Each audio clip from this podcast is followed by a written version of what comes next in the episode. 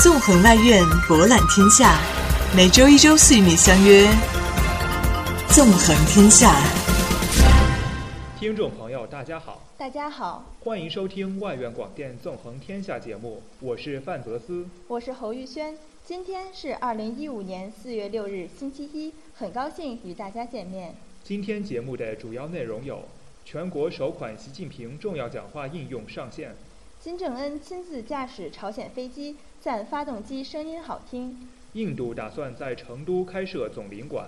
缅甸正式就炸死中国边民事件向中方致歉。下面请收听详细报道。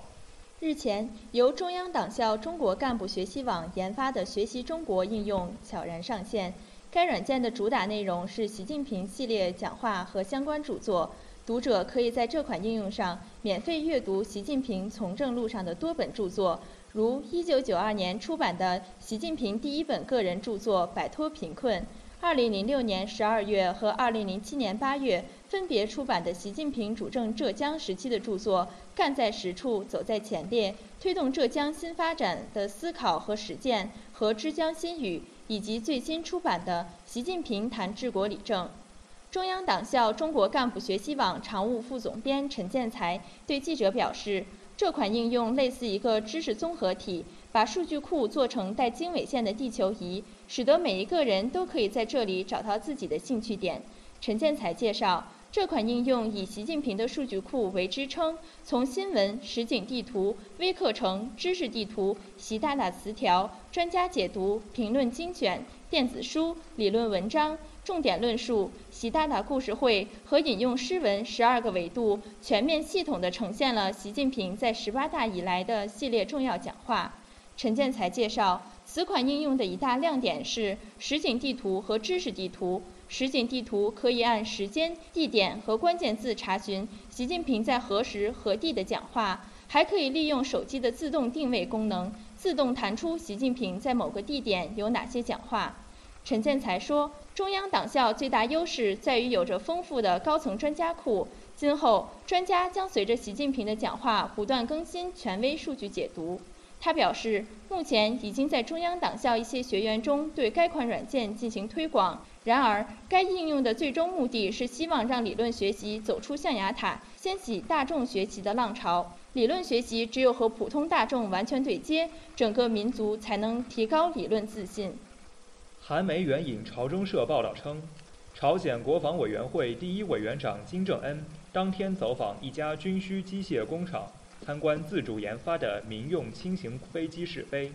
随后登上轻型飞机进行了起降试飞。据韩联社四月二日报道，金正恩说，轻型飞机便于操作，发动机声音好听，并称赞工厂工作人员、科学家、技术人员及劳动阶级投入全部力量和热情，成功研发出所有装备和装置均实现国产化的轻型飞机。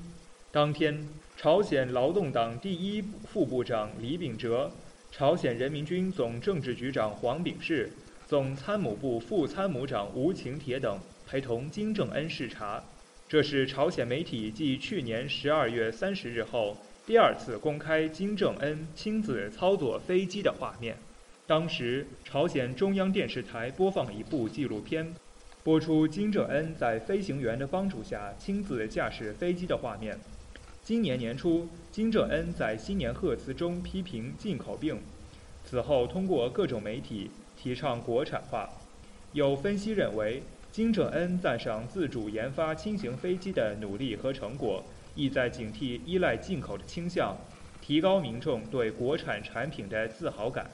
新印度快报网站三月三十一日发表题为《印度打算在成都开设总领馆，因中国不同意设在拉萨》的文章称，中国有意在金奈开设印度的第三个总领馆。官方消息人士告诉印度报业托拉斯，在漫长的会谈之后，双方同意分别在成都和金奈开设总领馆。除在北京的大使馆之外，印度目前在中国内地重要商业中心上海和广州设有总领馆，还有一个总领馆设在特别行政区香港。中国除在新德里有大使馆外，还在孟买和加尔各答有领事馆。报道说，关于此事的正式公告预计将于印度总理莫迪五月访华时公布。新德里曾提议在拉萨重开因1962年战争关闭的总领馆，中国没有同意，印度转而接受了设在成都的提议。报道称，中国同意开启经过乃堆拉山口的朝圣新路线，但考虑到拉萨的政治敏感性，不愿让印度在拉萨重开总领馆。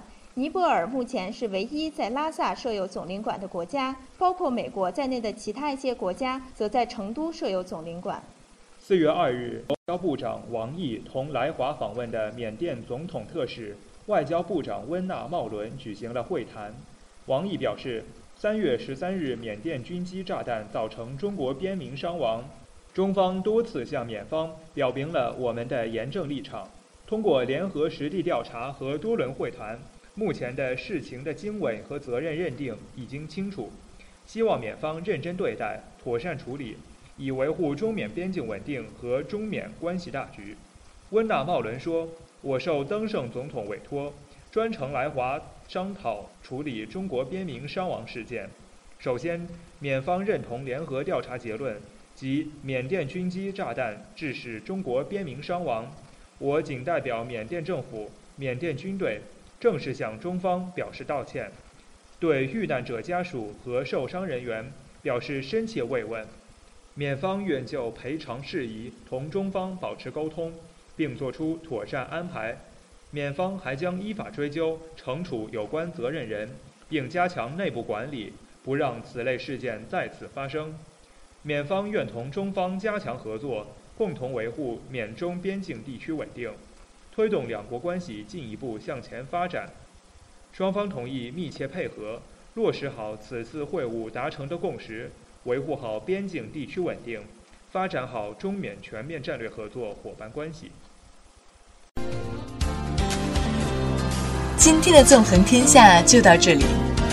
我们与您相约下一次的新闻之旅。